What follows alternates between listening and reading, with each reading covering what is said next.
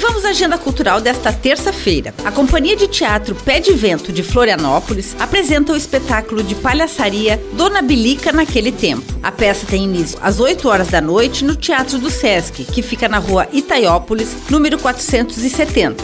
Os ingressos são gratuitos e devem ser retirados uma hora antes do espetáculo. A indicação é a partir de 12 anos.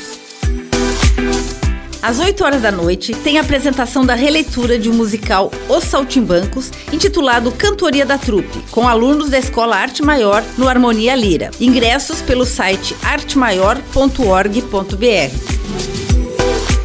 E agora uma dica para se programar. Na sexta-feira, o músico Ricardo Ledux e a banda de folk Cachorro do Mato, ambos de Joinville, vão fazer um show às sete e meia da noite no Galpão da Jote, que fica na rua 15 de novembro, número 1383, no bairro América. Ingressos pelo site simpla.com.